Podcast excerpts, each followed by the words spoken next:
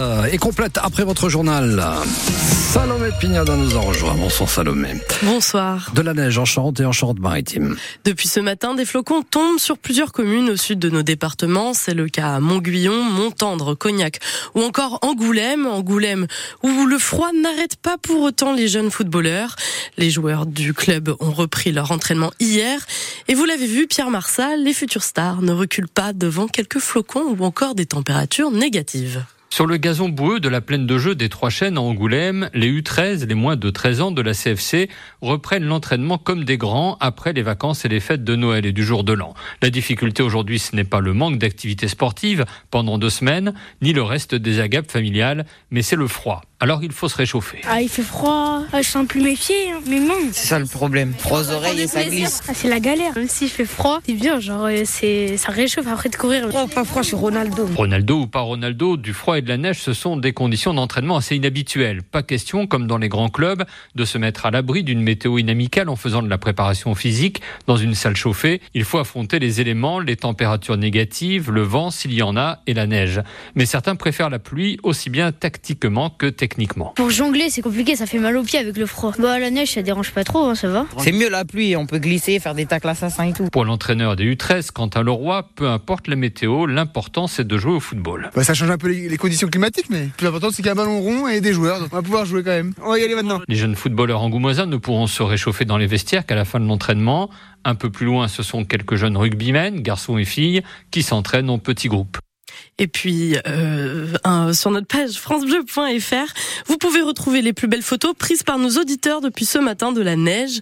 Pas encore de bonhomme de neige hein, euh, en cours, mais des paysages tapissés d'un voile blanc en Charente. La préfecture a par ailleurs, à son tour, activé le plan grand froid depuis ce matin. Eux pourront retourner à l'école sereinement demain. Les élèves de l'école Saint-Georges-du-Bois, près de Surgères.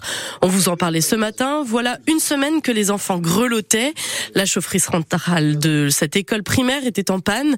Avec 9 degrés maximum dans les salles, la directrice de l'école avait demandé aux parents de garder leurs enfants chez eux si possible.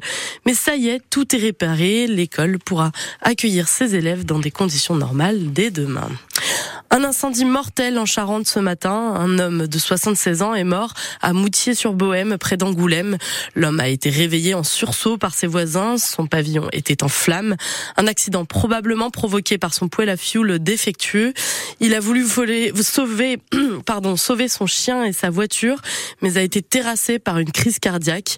Le SAMU est intervenu, mais n'a pas pu le réanimer. Son corps a été dirigé vers l'Institut médico-légal de Poitiers, où une autopsie doit avoir lieu. La Fédération des commerçants dit non aux cabines d'essayage dans les bureaux de poste. On vous en avait parlé sur notre antenne le mois dernier. À La Rochelle, le bureau de poste de l'hôtel de ville dispose d'une cabine pour faciliter les renvois de colis par Internet. En France, il y en a quatre de ce type et trois autres doivent ouvrir. Mais pour la Fédération des commerçants, cela alimente une concurrence indirecte au commerce physique. Une concurrence très mal vue alors que le commerce de proximité, les commerces de proximité sont en difficulté. Et puis le coup d'envoi des soldes d'hiver, c'est aujourd'hui. Elles vont durer quatre semaines. À La Rochelle, les vitrines affichent déjà moins 50% pour certaines. Les commerçants espèrent pouvoir en profiter pour écouler leur stock. Du nouveau dans l'affaire des méga bassines de Sainte-Soline. Dix associations ont porté plainte la semaine dernière auprès du procureur de la République de Niort. Elles dénoncent la destruction de 17 hectares d'habitat d'une espèce protégée. Destruction provoquée directement par ces travaux de cette méga bassine de 160 000 mètres carrés. Les conséquences s'étalent donc sur plusieurs départements d'après les associations.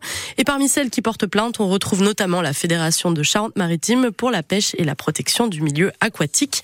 Précision à retrouver sur francebleu.fr. La Nouvelle-Aquitaine s'oppose aux augmentations des tarifs des TER. Elle fait partie des huit régions qui attaquent la SNCF devant le Conseil d'État. Il y a quelques mois, l'autorité de régulation des transports a autorisé le groupe ferroviaire à augmenter les coûts de ses péages auprès des régions. Les sommes d'enjeu sont énormes. Pour la seule région Nouvelle-Aquitaine, la collectivité devra débourser cette année 11 millions d'euros en plus pour avoir le droit de faire rouler ses TER sur le réseau SNCF. Et la hausse doit se poursuivre en 2025 puis en 2026. Incompréhensible pour les collectivités à l'heure où l'on veut privilégier les déplacements ferroviaires. Renaud Lagrave est vice-président de la région en charge des transports et il ne cache pas sa colère. C'est à vous dégoûter de mettre de l'offre supplémentaire, puisque plus vous allez mettre d'offres, plus vous allez payer de péage. C'est à contresens de l'histoire euh, de, la part des SNCF Réseau, qui, euh, du fait de la signature du contrat de performance euh, il y a maintenant deux ans entre l'État et SNCF Réseau fait que pour un retour hypothétique à l'équilibre euh, en 2024 euh, augmente euh, ces péages au moment même où justement il faudrait les baisser pour qu'on ait plus d'offres sur l'ensemble des régions et particulièrement en Nouvelle-Aquitaine. Maintenant on verra bien si on est contraint de les payer comment on, fera. Les, les, décisions ne sont pas réalisées puisque on espère pour le coup que le Conseil d'État nous donnera raison euh, au vu justement de la situation euh, aujourd'hui, notamment de la Nouvelle-Aquitaine, mais de l'ensemble des régions qui ont euh, porté ce recours. Le Conseil d'État pourrait rendre son avis le mois prochain. Le rugby et la décision de discipline de la Ligue suite au carton rouge pour jeu dangereux du Rochelet Thomas Lavaux contre Toulouse. Une suspension de quatre semaines ramenée à deux par la commission après prise en compte des circonstances atténuantes, la reconnaissance des faits, l'expression de remords et un casier judiciaire, un casier disciplinaire vierge. Il pourra rejouer à partir du 15 janvier et ne sera donc pas sur la pelouse dimanche contre les Irlandais de Leicester, mais sera qualifié pour le prochain match de Coupe d'Europe contre Sahil. Les Anglais de Leicester. Pardon, les Anglais de Leicester, pardon. Euh, la dessinatrice féministe euh, Nine Antico récompensée par le prix Artemisia de la bande dessinée des femmes. Le jury l'a couronnée pour son album Madone et Putain, un album jugé essentiel pour l'histoire de la bande dessinée féminine et féministe d'après le jury. Une exposition lui sera consacrée au Festival international de la BD d'Angoulême du 25 au 28 janvier prochain.